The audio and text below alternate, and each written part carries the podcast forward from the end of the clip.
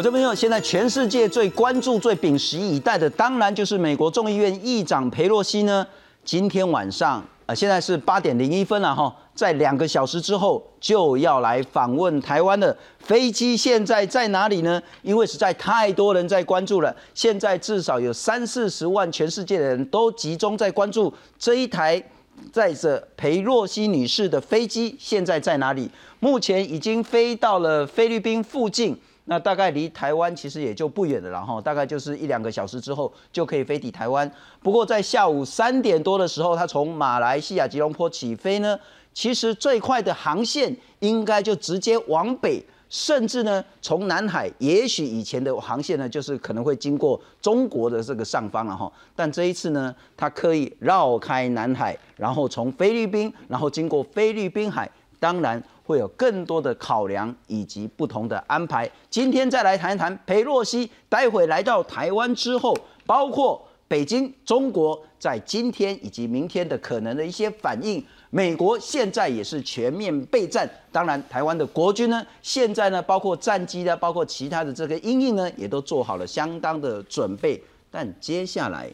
美国、中国、台湾的整个局势会不会有新的一些变化？当然，待会也会谈到佩洛西在台湾呢。其实这一段时间，北京方面呛声很多，恐吓很多，叫嚣很多。但是越恐吓越叫嚣，很显然呢，裴洛西。他整个在台湾行程就越高调越公开。等一下，我们谈谈他在今天到明天呢，将会在台湾有什么样的行程安排。先来介绍三位特别来宾。首先欢迎是中山大学中国亚太区域的特聘教授李文成李老师。呃，主持人好，呃，各位观众朋友大家好，非常感谢，也特别感谢是淡江大学国际事务战略所的所长欧明贤翁老师。哎，主持人好，呃，各位观众大家好。全球防卫杂志的资深编辑宋玉宁。主持人好，观众朋友大家好。玉宁先问。会不会打？到目前看起来，呃，打他看是什么样的方式打，但基本上我认为是应该没有想要打，没有想要对，因为为什么要为一个一个议长来访，你就变成是双方开战？我觉得是，呃，应该是这样讲，就是说你作战来讲的话，你想要得到什么嘛？那那如果说你没有办法，没有你想要得到的东西的话，你为什么要开战？啊，北京会不会为了争一口气？尽管那一口气很无聊，对啊，如果这样的话，变成他可能得不偿失啊，那就没有意义啦。他动了这么多的资源，就发现最后没，而且现在老实说，他有很多其他的方式可以做嘛，他不需要说我我用到真正开战是，然后闹出人命的状况去去反应，或者是让他觉得说，因为这个东西事实上啊，我们现在看到中美双方其实就是说我不能示弱，其实感觉起来就是这样子，那互相就是在在哎你进我退。我退你进嘛，这样那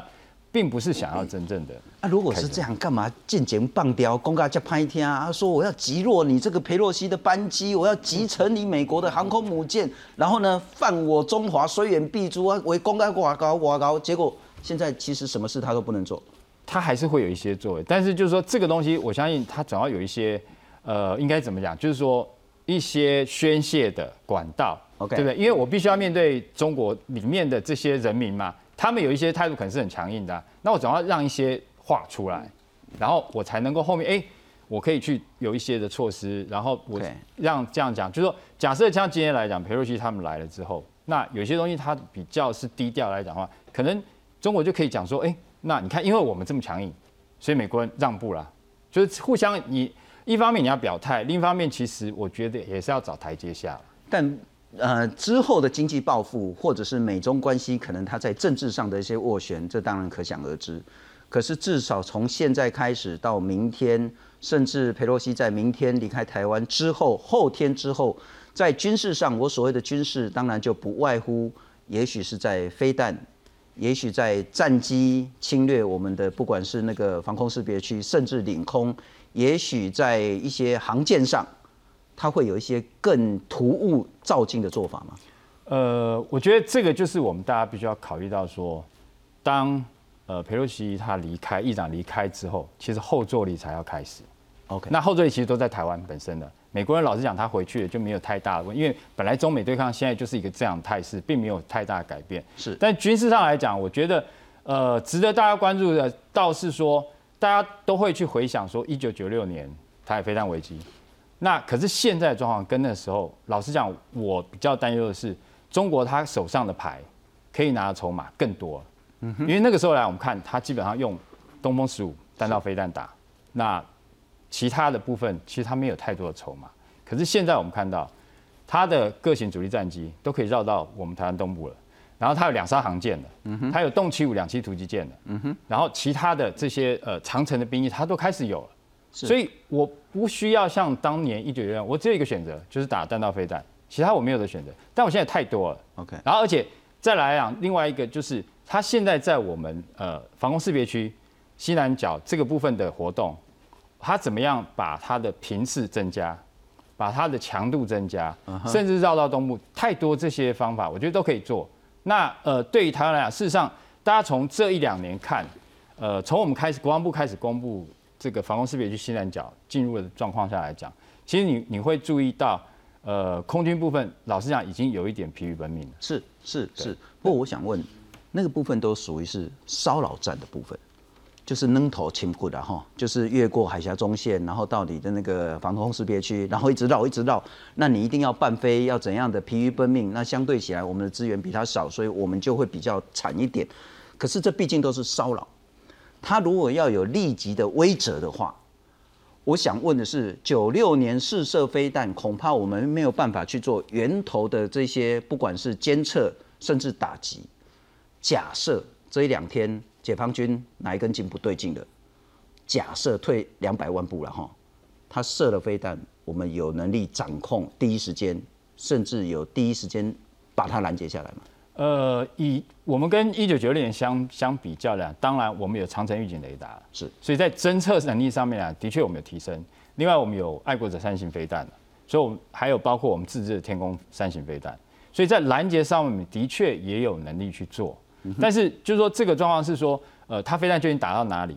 今天假设它很大胆的是越过台湾本岛，打太平洋，对，然后到太平洋，可是越过本岛上空，那这个问题就比较大。那大，对，我们就必须，我们就必须下一个抉择，就是说，我们基本上侦测得到嘛，可是我们就要下抉择，我究竟要不要用爱爱三去拦？是，可是如果它像是一九九六年，我只是打在基隆外海，打在高雄外海，那我并没有越过台湾本岛上空的话，那可能就就是相对而言，我们可能就有一些不同的考量，所以这个是。呃，他可以选择，那甚至来讲，就是说，他现在可以选择弹道飞弹种类也多，比如说还有东风十七这些都可以选择。嗯哼，所以对他来讲，我我认为是说，他可以变的把戏会比我们多一点。相对而言，我们会比较是被动要去应应，但我们保护自己的能力也比九六年强很多了。的确，这个倒是。那我请教一下翁老师了哈，你怎么样看待这个局势啊？恭喜在打给龙就跟丢的人哈啊，跟丢啊跟丢有得力了哈，就是说，说实在。怎么样都无法想象，也真的是不可能说，那个那个他们对岸那一些所谓的战狼讲说要把那个佩洛西的战那个飞机打下来，这不可能的事情。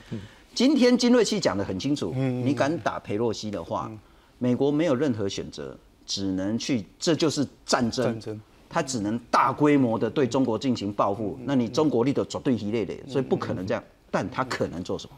呃，我我觉得基本上哈，那么不管是美国或中国，那么把佩洛西这次来把它定调为这是一个私人的，那么不是公开的，嗯哼，然后这个行程是他本人要求要来的行程，好。所以，不管是美国总统拜登哈，或是呃这个国安会啊，或是国务卿布林肯都提到说，呃跟他讲了，他还是要来。所以他们尊重他的选择，因为众议院是美国民意的机构哦，那么他也是行政、立法、司法三权之一个很重要象征。所以，既然他做出决定，那么他们就愿意协助他来做哦。那么事实上，呃，这个呃，在七月二十八号，我们也看到。这个习近平跟这个拜登有经过这个电话的沟通，哈，高层，哈。那事实上在那个会议当中，呃，某种程度，那么双方都已经了解到啊，后续的啊这个整个作为了。所以我我我认为，呃，这次这个佩洛西哈，那么的亚洲之行，哈，那么在台海的附近，这这个某某种程度是一个局啊，一个一个 game，是。呃，那么这个 game 就是所谓的兵棋了，哈。那么也就是说，美国是一方，那么中国是一方，那台湾是配角哦。那么这这没什么好可以发挥的哈。也也就是说，美中那么面对这场佩洛西来访，那么那么经过台湾到其他地方，那么他大把它当做一个战略沟通哦，管控分歧哈，那么维护护栏的一个很好的一个实证，也就这这些很好的 case 哈。所以我们看到呃中国大陆很清楚的讲说呃我要在福建啊，在广东哦，在辽宁沿海进行这个。呃，所谓的实弹射击哈，进行军事演习，封锁航道哈。那么也强调说，这个呃，这个如果他来哈，佩洛西来的话，那么解放军或是都都有很多的行动作为哈。换言之，呃，官方的行动仅仅限于在这个海峡中线以西哈，那么海峡中线以东啊，并没有一定的。这样的一个作为哈，那换言之，海峡以东我们看得到都是美国的航母，不管是雷根号哈，或是佐世堡来的这个两栖攻击舰，都是在那个地方哈。事实上，我们现在正在谈话的时候，在台湾海峡东部哦，菲律宾上空、蓝屿、绿岛、蓝屿这这边，实际上有很多的美国的侦察机、预警机哦，跟它的相关的潜舰都在这地方运运作。那换言之，呃，整个美国的航母的作战半径是四百到五百公里啊。换言之，美国早已经先如就就都都都点在这边抗拒了，所以基本上，呃，中国是没办法来这边。所以整个的一个行程哈，是在双方有默契的情况底下来做这样的一个思考点。了解，不过也要配合翁老师讲，我们还是先看到了哈，现在总算可以进去看的。那其实人真的很多，在关注佩洛西所坐的这一台飞机，呃，代号呢是 S P A R 十九。那今天下午三点多的时候呢，从呃呃马来西亚吉隆坡起飞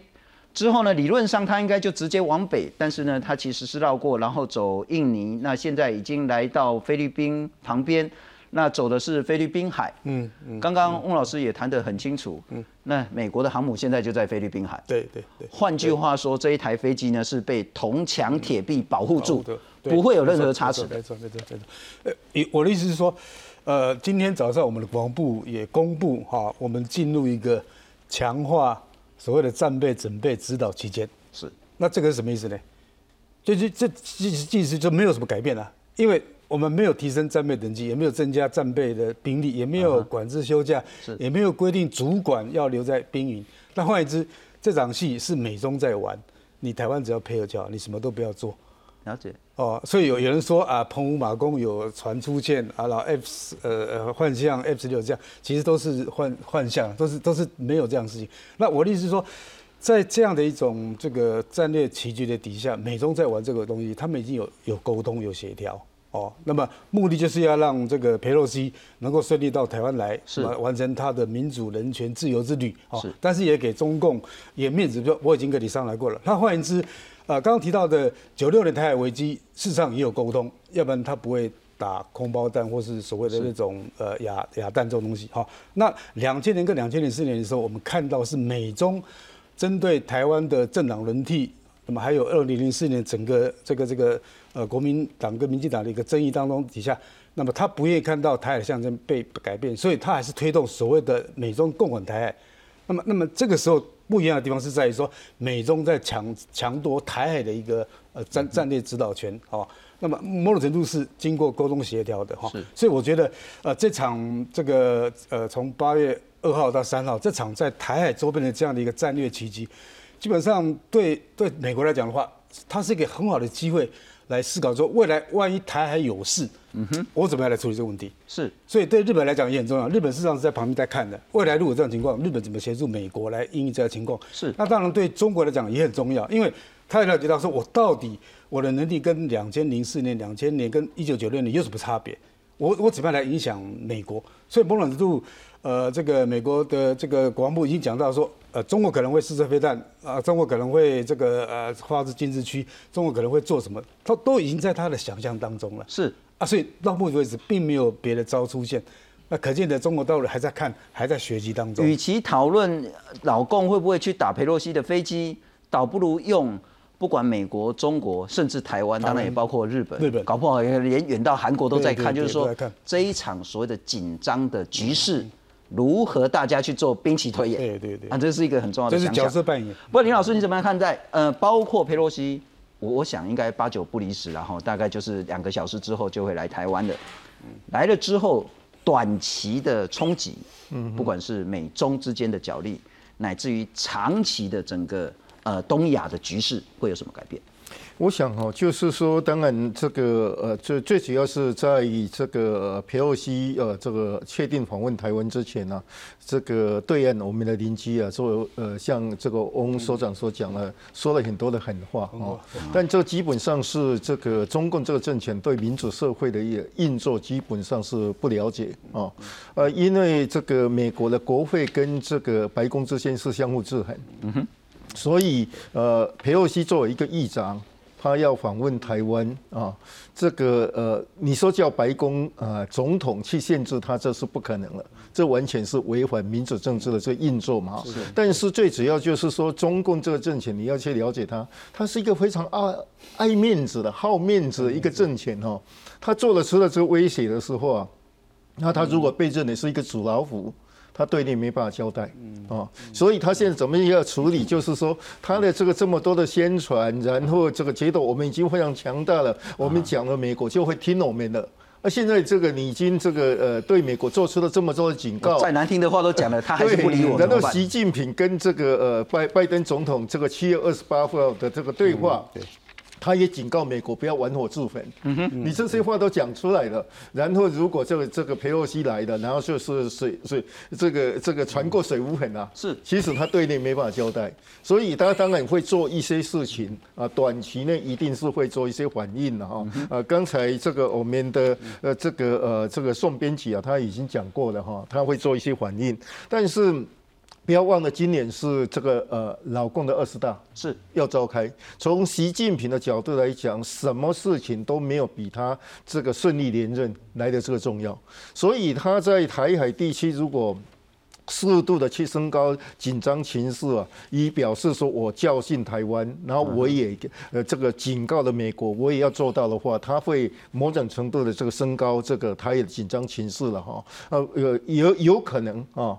在我们的外岛做一些事情哈，这个如果最激烈的就是在台台湾的外岛做一些事情，尤其是像东沙了哈，来做一些事情，不然的话，他除不会直直接打台湾的，因为你直接打台湾，你又没有信心拿下台湾嘛，那你就会变成你连任的一个这个呃意外突发的因素，建设一不一个不可控的这个因素嘛，而且俄罗斯打了乌克兰，打了这么不顺利。啊，是呃，虽然这个呃魏凤和在香格里拉对话会讲了那些狠话了哈，呃，但是我觉得了哈，他会更加审慎，没有准备好他是不会动手了。那这个时候从呃美国跟呃这个呃中国的经历对比了哈，从台湾的战力的这个提升呢，从美国对台湾支持的增加。这个时候不是他对台湾真正用呃动武的这个好的时机了。但是你会担心他对我们的外岛，特别是东沙。我说如果非常激烈的话了，他要一定就是要表达，我真的这个要测试实现我的威胁，然后我要做一些事情啊。我反而最担心的，在政治局势上，对习近平而言，二十大年底就要举行，所以在这一件事，他只能硬不能软。哎，对对，只能硬不能软，因为他要表示我是强有力的领导。哦，这个这个是一个心态。那如果说在今天之后，呃，北京方面没有所谓的军事上的一些动作，嗯嗯。他一定会有军事上的动作，只是什么样的军事动作嘛？哈，比如说呃，针对台湾的这个大规模的军事演习，但是你要举行军事演习，不是说你我今天要举行军事演习，明天啊 那个明天就可以做了，他要事先集集结这个军队哈，所以就是说，如果要针对台湾进行军事演习，也可能要一个月的时间去准备的哈。是，那当然这个呃 试射飞弹这个哈是比较立即可以去做的了哈。那其他。那这个我我想啊，就是说灰色地带的的一些准军事作为也可能啊，包括他的呃这个海上的民兵呐哈，这个呃这个海警啊，这个对呃这个包围我们的外岛啦，或是说这个呃这个呃威胁我们的这个渔船呐，威胁我们的这个商船呐，这个是呃已经算是很激进的。是是是，不过这件事情当然各国了哈，台湾、美国。中国它一定会有两部分，一个是对民众，它需要有一些交代、一些说法；一个是实际上，不管是在军事乃是区域政治的这一些对峙，它可能又有很大的影响。我们来看看，佩洛西来台湾。那美军怎么做呢？航空母舰雷根号呢，现在就在菲律宾海，这也就是为什么刚那一台飞机呢，它要绕过南海，然后走菲律宾海，可能要多一个小时，那也就是整个航程可能从五个小时要变成六个小时以上。两栖突击舰迪里波里号呢，也进入台湾东方外海了。两栖突击舰美利坚号在东海北边。那另外呢，空中掩护呢也是非常的强大的武力展示，祝贺中国。但解放军呢，其实动作也很大。那今天有传出来说，包括他的那个航空母舰山东号、辽宁号啊，都出去了啊，出去是去哪里也没有进一步的消息了哈。不过有比较多的消息是，包括雷州半岛、大万山岛、渤海水域都在今天进行军演。那解放军多架战机呢，也多次短暂接触海峡中线。那解放军的南京号驱逐舰进入太平洋，然后呢，安阳号巡防舰进入花东外海。那另外呢，它还有所谓的那个干扰的这些，不管是航舰或是飞机呢，都也可以做一些军事上的一些行动。那我们呢，就是强化战备准备，就像刚刚翁老师说。咱强化了，啊，咱那不进行提升战备层级啊，哎，没有说那个禁止休假，全部都回营防守，也没有这样，咱都是点点嘛看，看一到对贝安娜了哈。那当然，我们当然也有一些军力的部署，可能也传出来我们的战斗机飞到我们的东部去等等的这些情形，我们再来看看这件事情在短期军事上的紧张态势跟长期区域政治的一些改变。如果美方一意孤行，由此造成的一切严重后果将由美方负责。再次重申坚决反对立场。美国众议院议长佩洛西二号晚间可能将抵台访问。中国外交部在最新记者会上洋洋洒洒提出五点声明，批评美国挑衅导致台海局势紧张升级，而中国将会采取行动。Our determination is firm. We will do whatever. we can to defend our sovereignty and territorial integrity. And I hope the U.S. government officials understand that well. 美中因为佩洛西激烈交锋，美国白宫直到目前都没有证实访台行程。国安会发言人科比则强调，佩洛西有权访台，北京不应该借机升高情势。他也示警，中国恐怕做出军事挑衅作为，包括向台海射飞弹。但是美国不会被这些行动吓到。The speaker has the right to visit Taiwan. Will not take the bait or engage in saber rattling. At the same time, we will not be intimidated. If the speaker does decide to visit, and China tries to um, create some kind of crisis or otherwise escalate tensions. that would be entirely uh, on Beijing. Uh, we uh, are looking for, the, for them in the event she decides to visit. Uh, to act responsibly. 美国捍卫佩洛西访台的权利，也重申一中政策没有改变，反对任何一方单方面改变台海现状，也不支持台独，呼吁中国不要让事态升级，否则将会是北京的责任。记者韩英彭奥组整理报道。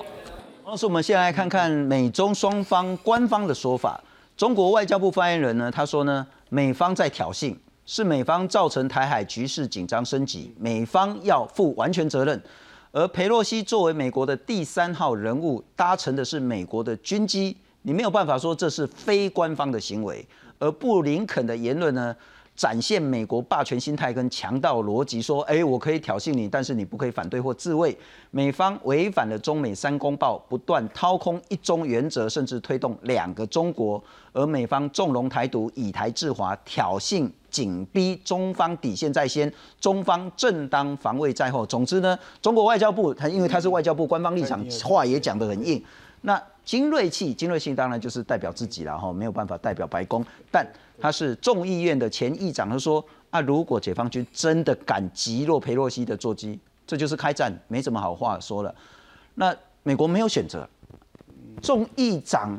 被打下来，这说当然只能战争，只能大规模的报复行动，然后美国很快就可以孤立中国。那中国没了进口，就得挨饿，中国不必然会处于优势。那万一了哈，在中国的威胁恐吓下，美国退缩。那中国会得出什么结论？搞不好中国就说啊，反正你美国哈起来那种丢等级啊，他就可以进行占领台湾。如何看待现在美中局势以及未来？我觉得现在美中正在进行另外一种形式的互动模式的建立了，就是所谓的战略沟通哦。那么管控分歧了，那么设定这个围篱了，也就是说，双方在台海地区，尤其是台湾这个这个部分的一个作为哈。那么透过不断的这个这个测试来理解双方的底线哈。那那我我觉得刚刚我们看到那个白宫战略呃这个沟通官哈科比哈，他提到一个很重要的概念，就是说这个北京没有理由把长期美国所做的这些潜在的访问哦。非官方、非政治的访问，透过行政专机，美国的参议来台湾，或是美国的这个卫生部长啊来台湾，这样的一个作为，认为这是一个挑衅，因为认为，因为因为他们认为说这个是有常例、有个规律的。然后解放军就是飞机起降，发现是双方都有一个默契了，哦，那么美国并没有逾越这样的一个常例来做呃更进一步的所谓的非呃超越红线的作为哈。是，那么最重要就是。呃，这个科比强调说，那么他认为这次这个呃佩洛西的访问，哈，这个这是有先例的，那么不会改变现状。那换言之，呃，这个当中国一直在强调说来就是为红线，然后来就是要反飞的国家法，来就是所谓的外力介入。事实上，呃，美国也跟你讲很清楚，就通过七月二十八号的战略沟通，已经讲很清楚，我们就是要来，因为他要来，我们一定要做到，这是我们国内政治的问题，所以你不要干涉我国内政治。那另外一点还有很重要，也就是说，这个解放军或是中国官方一直讲说，台湾海峡是所谓的内海，台湾海峡不是国际水域啊，所以美国就必须要从通过这种机会来展现说，这个是公海，这是国际海海航航域，不是任何人可以去主导去封闭的哦。所以在这种情况下，那透过这次的机会，基本上是先跟你讲清楚，说我会有这样的一个作为哦。那么你也你你要你你要的反应也在我的这个思考当中，所以我也不会有太大意外。因为刚刚看到很多所谓的战狼外交、战狼语言或是什么要把它打下，来，这是不可能的事情了。是哦，因为我们了解到说，呃，美国印太司令部司令，那么在呃这个七月二十号左右就已经提到说，呃，既然有这样的事情，他们做。做好准备了，所以你看到雷根号跟美国相关两栖攻击舰早就备变在那边，所以基本上呃，解放军不管你讲的山东哦，辽宁山东，基本没有办法来到这个海域了哈，因为你我们也了解到说，整个美国在做这样的一个军力战略部署、兵器推演的时候，这早已经做好准备了哈，又何况他们才刚刚结束 Reimpact Twenty Twenty，是，所以某种程度他已经整个完整集结，所以我是觉得通过这样的一个。呃，这个这个呃，所谓的呃，这这种这种事件，哦，让美国正好更加强他对这个区域未来哈发生军事冲突的一个准备工作。嗯哼。那某种程度对台湾当然也有好处了，在这种状况底下，因为如果两两个大象相斗，旁边的小动物赶快闪开比较重要了哈。所以某种程度也让我们了解到说，未来台湾在面对这样的两强争议底下，那台湾怎么样来发挥自己？呃，强化自己的那个战略能量哦，我们可以做什么，或我们不要做什么？了解，从这个强力当中去思考。但另外一个要请教翁老师，您刚刚用说两只大象在战斗了哈，我想问是在这一次之后，是否比较远的那一只大象，嗯，对于亚洲这一只大象已经画了一个范围，说拍摄加隆瓦，嗯嗯嗯，你若要安哪，你得那边安哪的话，OK，那条线其实是美国来画。而不是中国来画，因为习近平上来之后就提到所谓的太平洋够大，让美中可以悠游哈。但是呃，美国中国不想跟美国平分太平洋，中国想要掌控整个太平洋，所以中国不仅在印太的南海发挥它的影响力，它也在南太平洋建构它的整个军事基地，在吉里巴斯啊，在这个呃所罗门群岛哈来建立它的一个基地。那换言之，当他的一带一路透过他的经济、政治实力加上军事力量在这去扩展的话，那整个太平洋可能三分之二是是中国的。那么透过这个第二岛链到夏威夷，事实上也可以影响到美国哈。所以从这个角度来看的话，那么美国要在这个时候展现它的力量哦，因为这个力量展现不仅能够呃突破是中国想要跟他所谓的呃平分太平洋的想法。那么更要让亚太、印太盟国了解到，说美国在今年二月份的印太战略报告讲得很清楚，我们怎么样来建构联盟，整合来协助大家力量，来共同应对我们所面临的一个长期威胁敌人。那这个敌人不仅是，呃，这个这个军事的中国，还有经济的中国，还有所谓的一个政治的中国这样的一个概念。所以用用几点方式，所以美国今天这样的一个表现，事实上。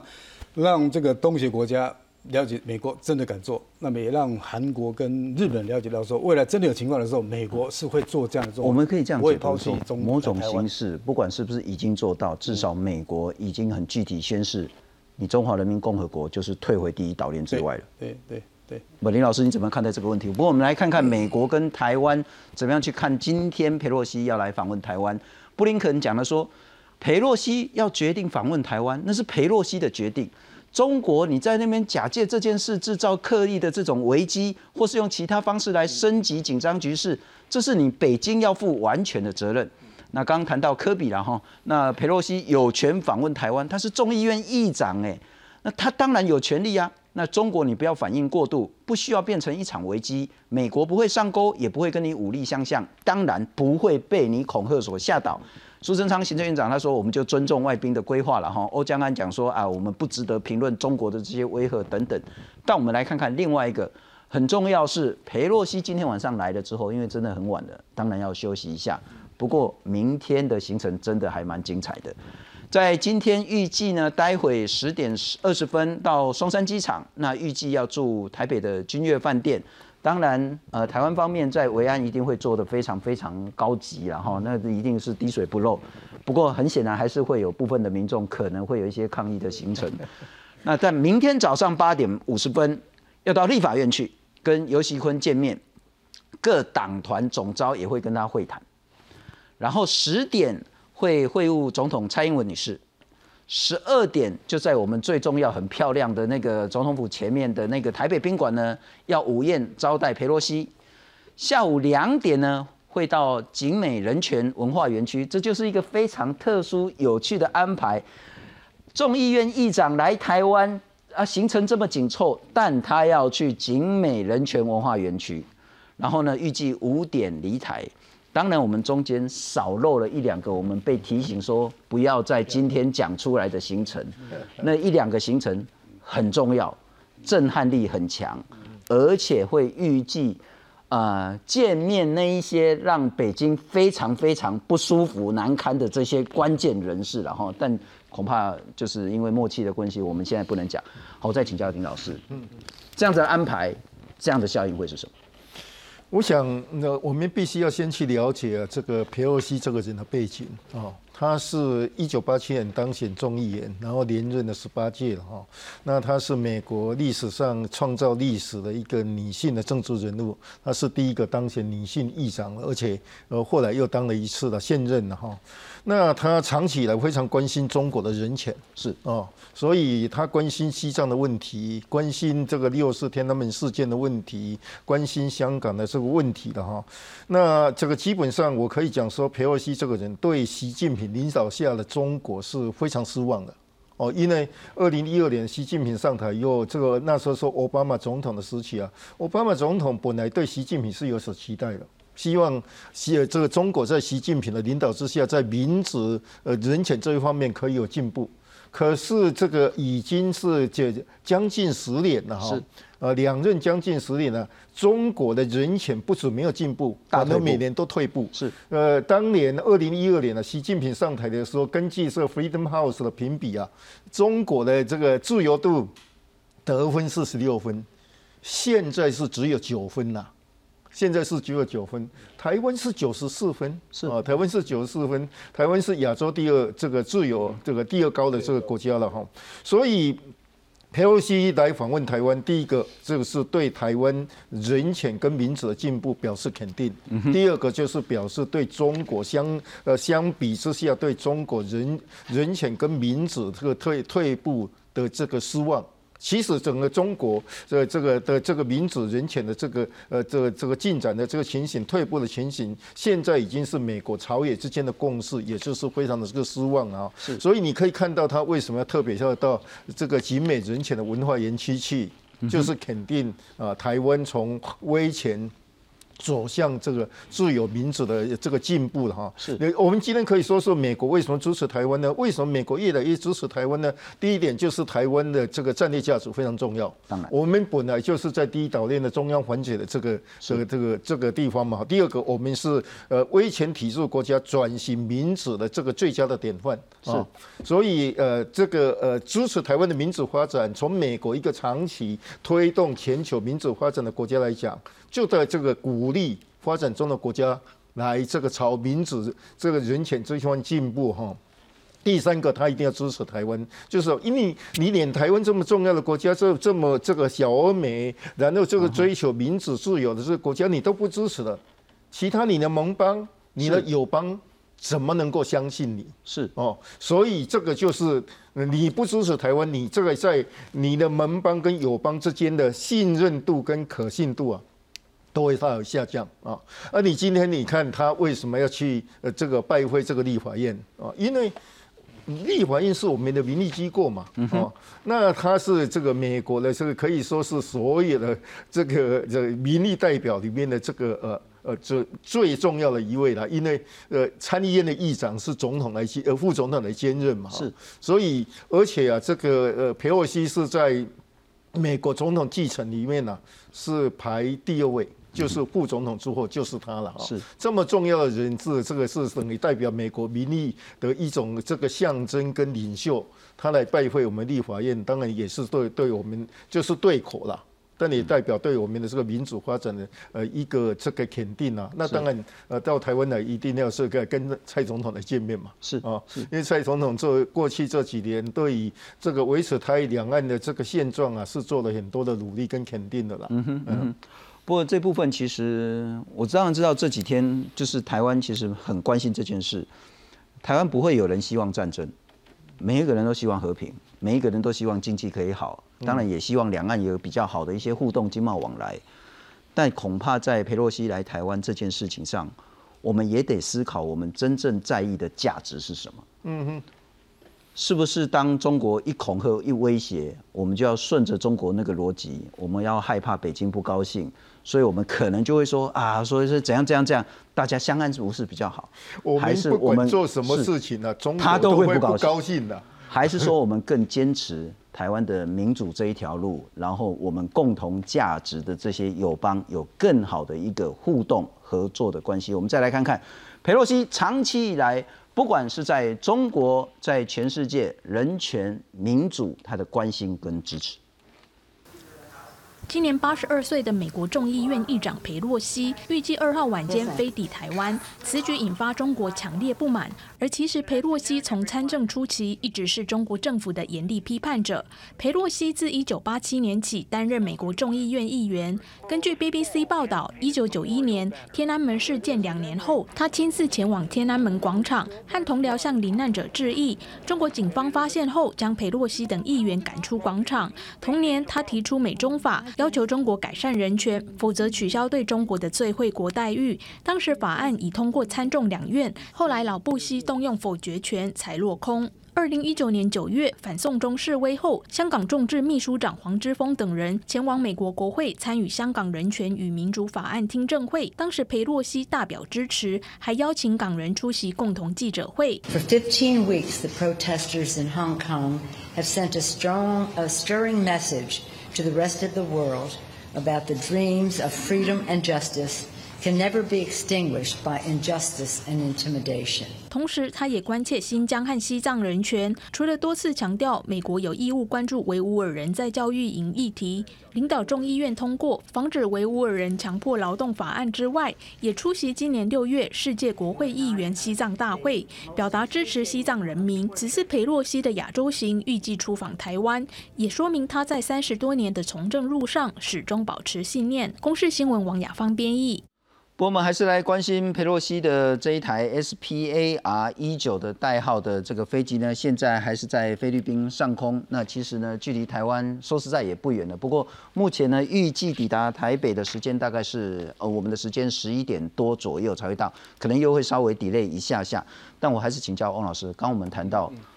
其实台湾应该思考我们真正在意的价值是什么，嗯，而不应该说随着说一些比较短暂的这些紧张的局势而犹疑，而说去改变我们整个的这一条道路。嗯，对，因为呃，美国呃目前的整个多边安全机制在印太的一个架构建构非常完整，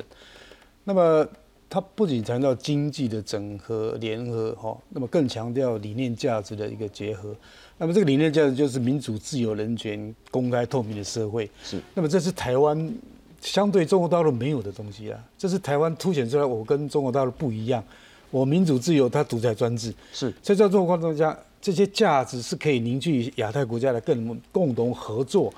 不仅是经济的合作、理念的合作。才能够确保这个地区的共同安全。嗯哼，所以在这种情况底下，那么台湾一直强调，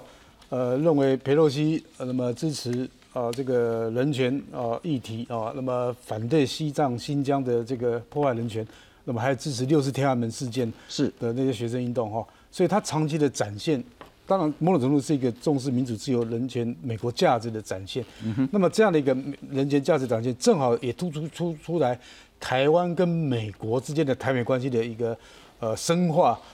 不不是透过台湾旅行法而已了，是，那么也不是透过呃所谓的这个 GTF 呃这个全球合作架构这个问题，也不是只是透过二十一世纪美国跟台湾的这个经济协议的问题，而是透过怎么样把两国人民的信念结合在一起，那我们能够共同思考到说，我们在一起维护的是自由民主人权这样的一个价值，是相对中国所没有的，是哦。那么，如果我们回到这个川普时代，啊，那么他的副总统，啊，跟川普非常强调反共，哈，那么这个，呃，他们也发表很多有关于这个，呃，怎么面对一个一个改变的中国，哦，那么把中国人民跟中共政府来区隔，哈，那那那那那他们讲这一点，主要是提到说，台湾在亚太地区是一个民主自由的灯塔。哦，它它是可以照亮，可以影响到整个区域的一个自由发展哦。那么佩洛西基本上就是这样一个人物哈，所以孟子他来台湾，基本上跟台湾跟美国的民主价值结合在一起。好，那那我们也了解到说，呃，美国的前任总统川普比较霸道，比较独裁哈，那么也比较不尊重呃女性。呃，我们记得有一次，呃，川普的国情咨文结束之后，佩洛西就把他的这个就叫撕掉了哈，那就表示说。他是一个真正身体力行，那么强调自由、民主、平等这样的一个人物哦，所以他来台湾访问，那我们把他安排这些，是是凸显出来说，我们一直掌握这样的一个价值理念。是，那这些价值理念基本上，呃，也是跟日本安倍在二零零五年所提的呃这个自由公开的印太这样的战略结合在一起。所以未来我们怎么加强在观念上面是跟这些国家结合？哦，那么那么通过这样的一个观念结合之后，才能够改变。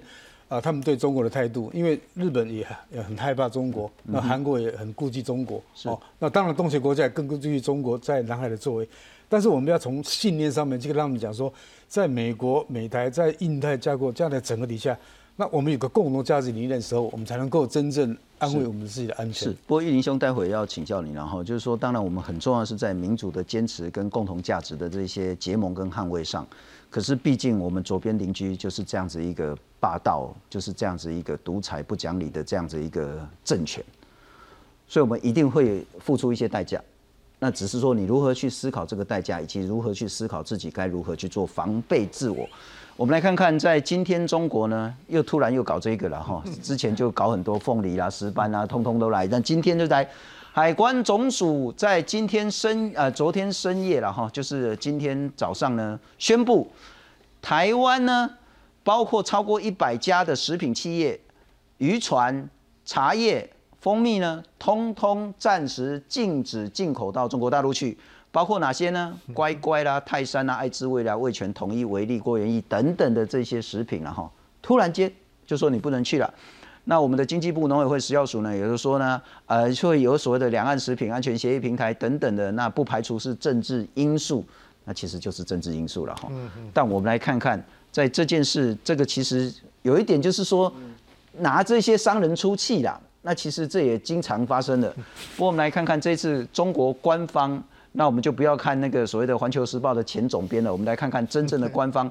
张军。中国驻联合国的代表他说，美国犯的错误就是金瑞期在二十五年前来台湾，这不能成为这一次错误的另外一个借口。那这种访问是危险挑衅的严重后果，美国要全部负责。赵立坚呢说，再次正告美国，中国正严阵以待，解放军不会坐视不管。那他们要拭目以待了哈。不过大家都在拭目以待，解放军现在做什么？那所谓的呃，解放军东部战区呢，也说严阵以待。听令而战，啊，要埋葬一切来犯之敌人等等的，伟龙公开就判一天就雄哎。那人不犯我，我不犯人；人若犯我，我必犯人。当然，我们来看看台湾现在国军的一些准备。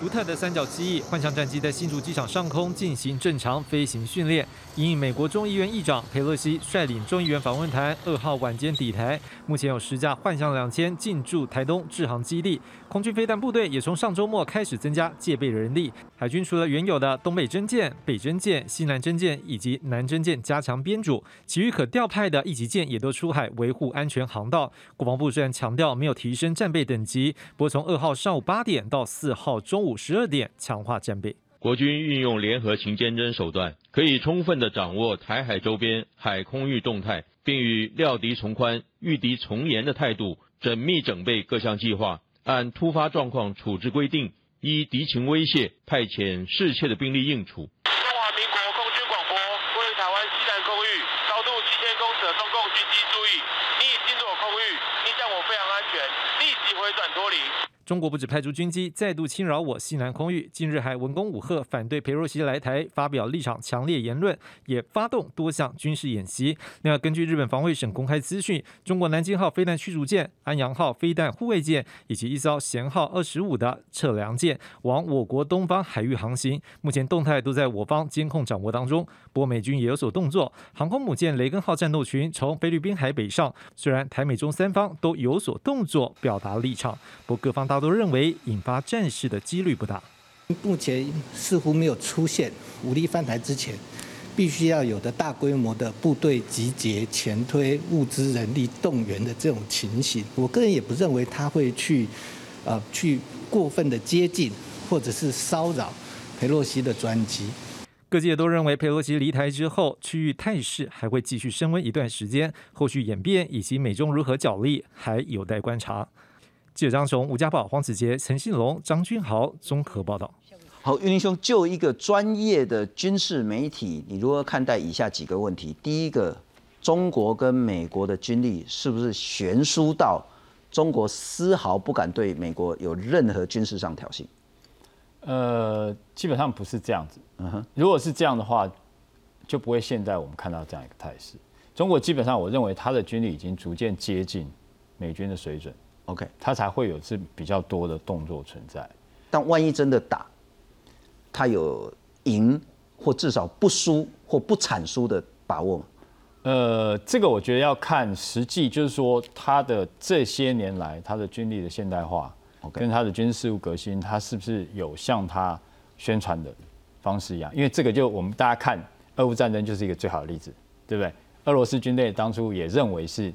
我有绝对的决心，对闪电战就结束结果闪电打了好几个月，对对对，还在闪电，对，没错。OK，所以这个就会变成我们要看实质上就要看这样，自信跟能力是两回事。对对对，解放军或者是来讲，就是说，呃，解放军的军方对于上面的人，我让你的印象是真的还是假的？OK，就跟俄罗斯一样，能力很难讲，但自信更难讲。我想问的是，说普京有自信，习近平有自信吗？呃。我觉得这一部分可能还有时候要看到，就是解放军将领他们会给习近平多大的一个压力，在我相信他有鹰派的存在嘛。那这样状况来讲，是不是他要怎么样去调节这个东西？那再来就是说，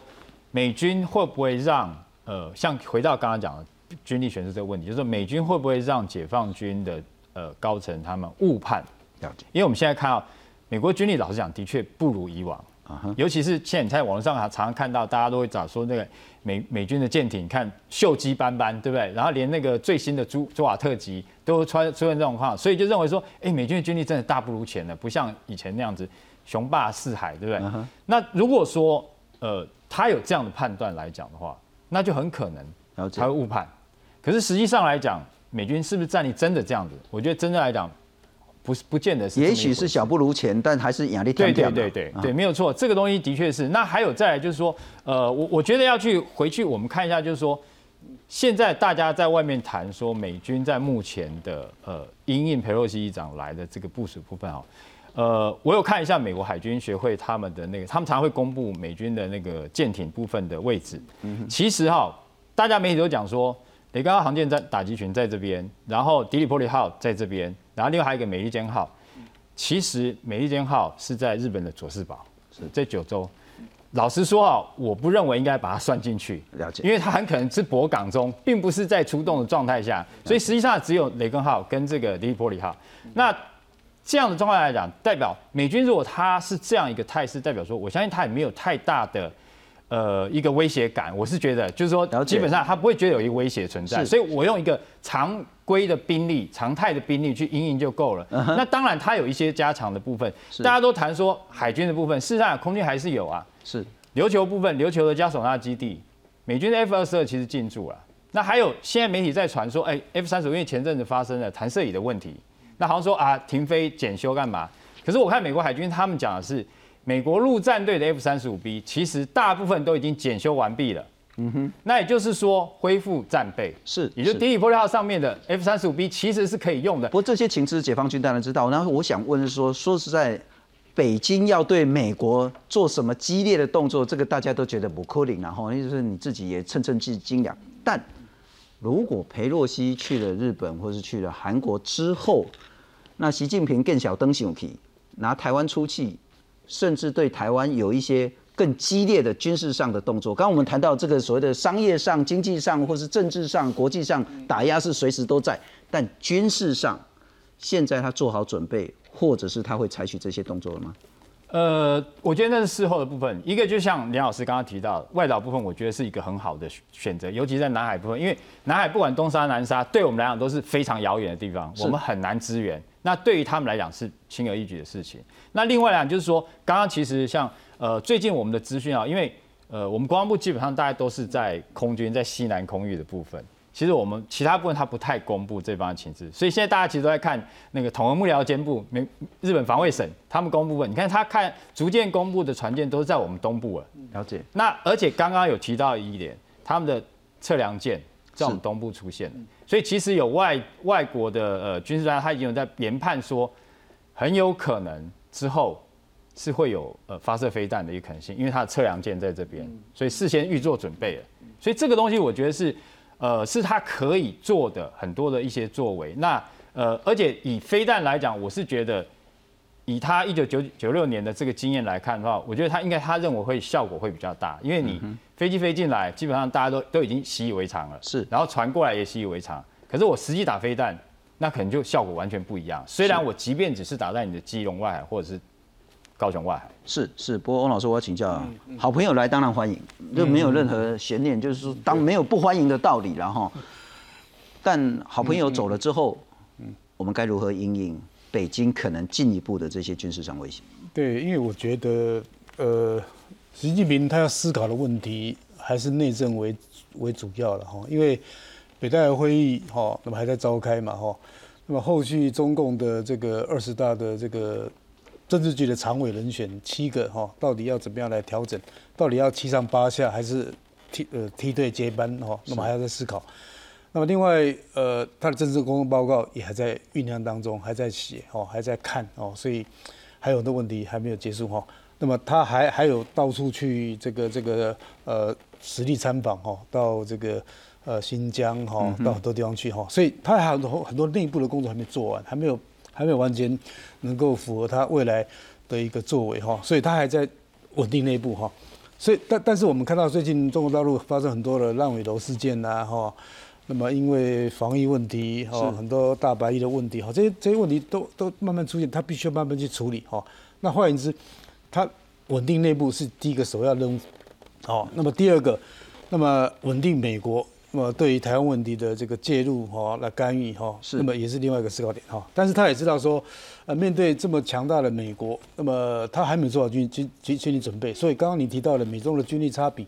对他来讲，他不必跟美国一样有十一个航母战斗群嘛，不需要嘛，他也不需要跟他有这么多的呃前舰哦。那么他只要在台海战场达成他不对称的优势作为，是。战场经营，因为他现在战场经营只在台湾海峡的西部哦，那么他他说没有海峡中线，也就是他要慢慢过来，然后绕到台湾东部来，他要完全经营这块战场，他能够掌控之后，他才有办法跟美国叫板。那换言之，呃，从从九方角度来看的话，我面对这么强大的敌人，我要在战场上面达到我的优势，我先持得点，我在这边先布好这个这个阵列，所以发射飞弹不一定 M 九、N 十五也可以东十五啊，哦，也可以超音速啊，从暗制是反舰或者暗暗暗制的地对地飞弹的发展的一个思考点，所以战略选择很重要啊。第二个是目标啊，目标就让台湾感到难过，封锁台湾的航道、南北航道，或是切断这个公路水道跟巴士海峡就够了，他也不必跟美国这样全部在对抗。所以我是觉得他是要思考这样的问题。那第三个最重要的就是。他他他从二零一五的军队改革到二零一九，那么战役告一段落之后，他现在最重要是要实战化的演练。所以我们刚到看到这个福建号出来嘛，刚刚下水，然后就开始他开，也就是说，他必须要超英赶美，让这个航母从呃辽宁、山东到福建，赶快让它上轨道，赶快训练，让它实战化。如果你没有实战化，你怎么对付美国？美国每天都在打仗，每天都在演习嘛。所以这是他相对美国军力不够的地方，而不是这个这个战力多不多，而是这种经验不够。所以他很重视这个这今天这个机会。但是我认为还是内部稳定最重要，因为二十大过了，第三任，那么再来看看怎么处理台湾。所以回答你最后一个问题，目前他还是会用跟台湾谈谈谈。